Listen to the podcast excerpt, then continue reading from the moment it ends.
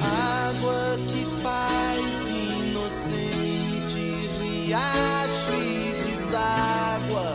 na corrente do Ribeirão.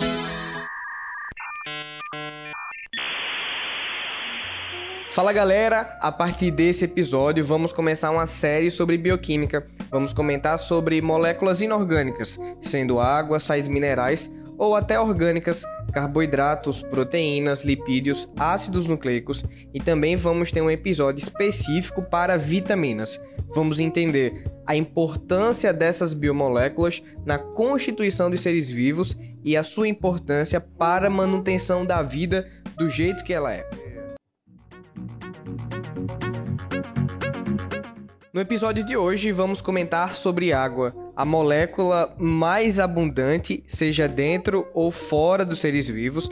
É através dela que a vida surgiu e se diversificou. Talvez em outros planetas a água seja o meio biológico. Cerca de 75 a 85% do nosso organismo é composto de água.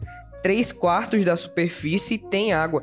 Talvez no ensino fundamental você já ouviu aquele velho ditado: nosso planeta se chama Terra, mas poderia ser chamado de planeta Água. Pois é, a água se encontra nos três estados físicos, seja no estado sólido, nas geleiras, no estado líquido, podemos citar no oceano, e no estado gasoso, quando a água compõe a nossa atmosfera.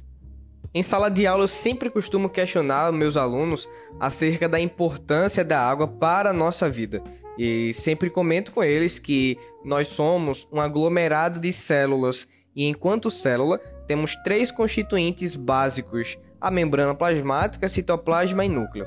O citoplasma basicamente é feito de água, e se somos um aglomerado de células, e o citoplasma é basicamente água, certamente somos composto de água.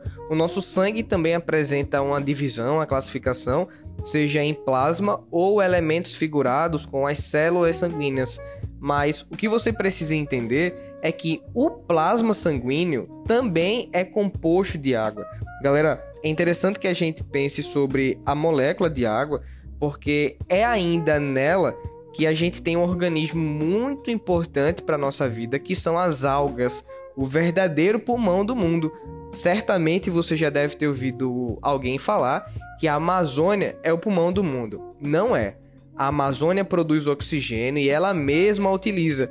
Por outro lado, as algas, através da relação com os corais, conseguem disponibilizar oxigênio. É só você pensar um pouco.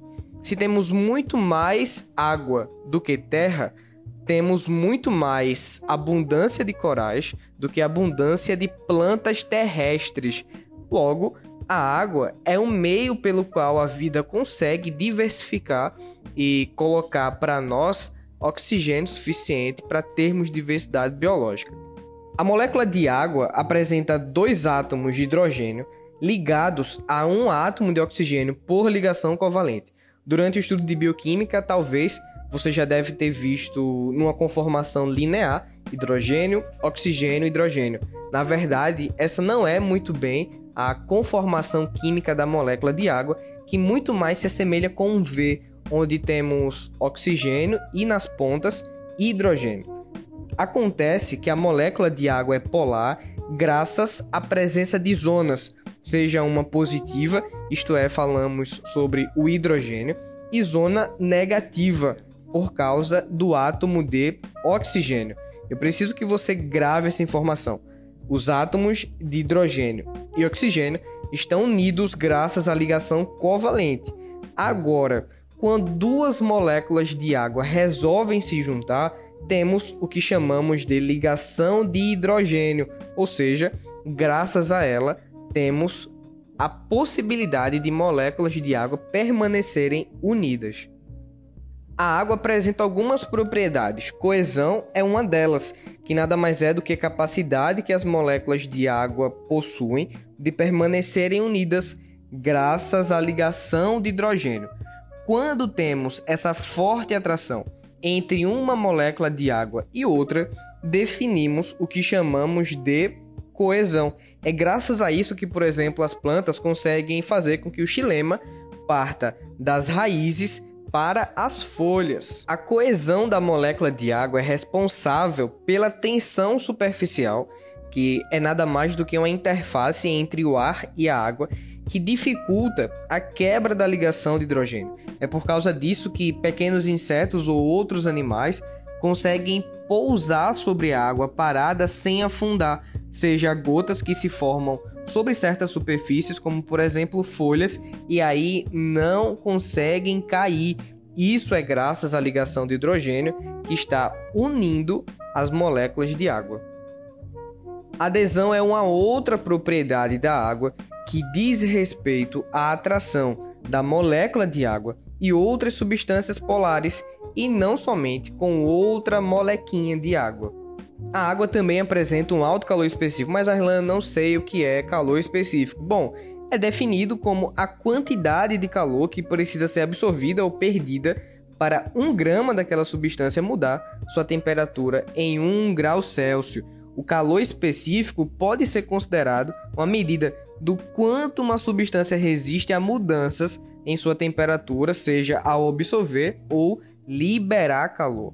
A água é muito resistente à mudança de temperatura.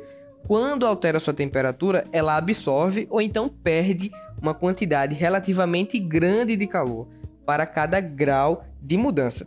Quanto maior o calor específico, existe uma tendência a se estabilizar. Isso acontece, por exemplo, com a temperatura média dos oceanos, que é uma responsabilidade da água de manter. A água ainda pode atuar como solvente, seja em estado de afinidade, quando temos algumas partículas, substâncias que são hidrofílicas, ou ainda outras substâncias que não conseguem se dissolver em água, ou seja, tem uma repulsão, a capacidade de se repelir, isso nós chamamos de hidrofóbica. A água ainda pode estar envolvida com algumas reações químicas, seja uma reação de desidratação, quando acontece a liberação de uma molécula de água. Temos o exemplo da ligação glicosídica, quando eu estou unindo dois monossacarídeos, você vai aprender isso no seu biocache.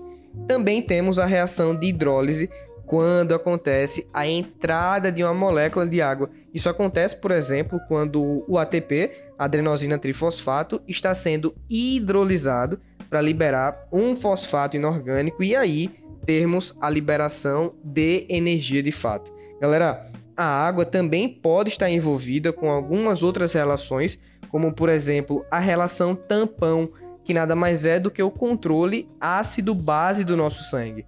Por outro lado, existe um controle da acidificação dos oceanos, que na verdade é uma ameaça à qualidade da água e à diversidade. Por outro lado, as plantas também podem reagir a um estresse hídrico e se comportar de várias maneiras diferentes. Isso graças a um fenômeno que a gente conhece como aquecimento global. Quero finalizar esse episódio fazendo com você um rápido resumo do que vimos até aqui sobre água. É o meio pelo qual a vida surgiu e se diversificou.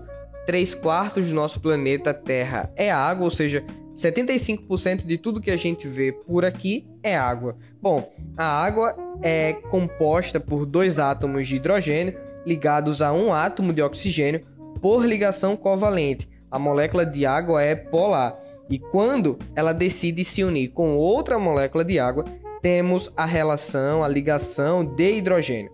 A água também apresenta algumas propriedades: coesão, adesão, tensão superficial e um alto calor específico a água pode atuar como solvente em substâncias que são hidrofílicas ou ainda hidrofóbicas, quando eu tenho a capacidade de repelir a molécula de água. A água ainda está atuando em reações químicas, seja de desidratação ou de hidrólise.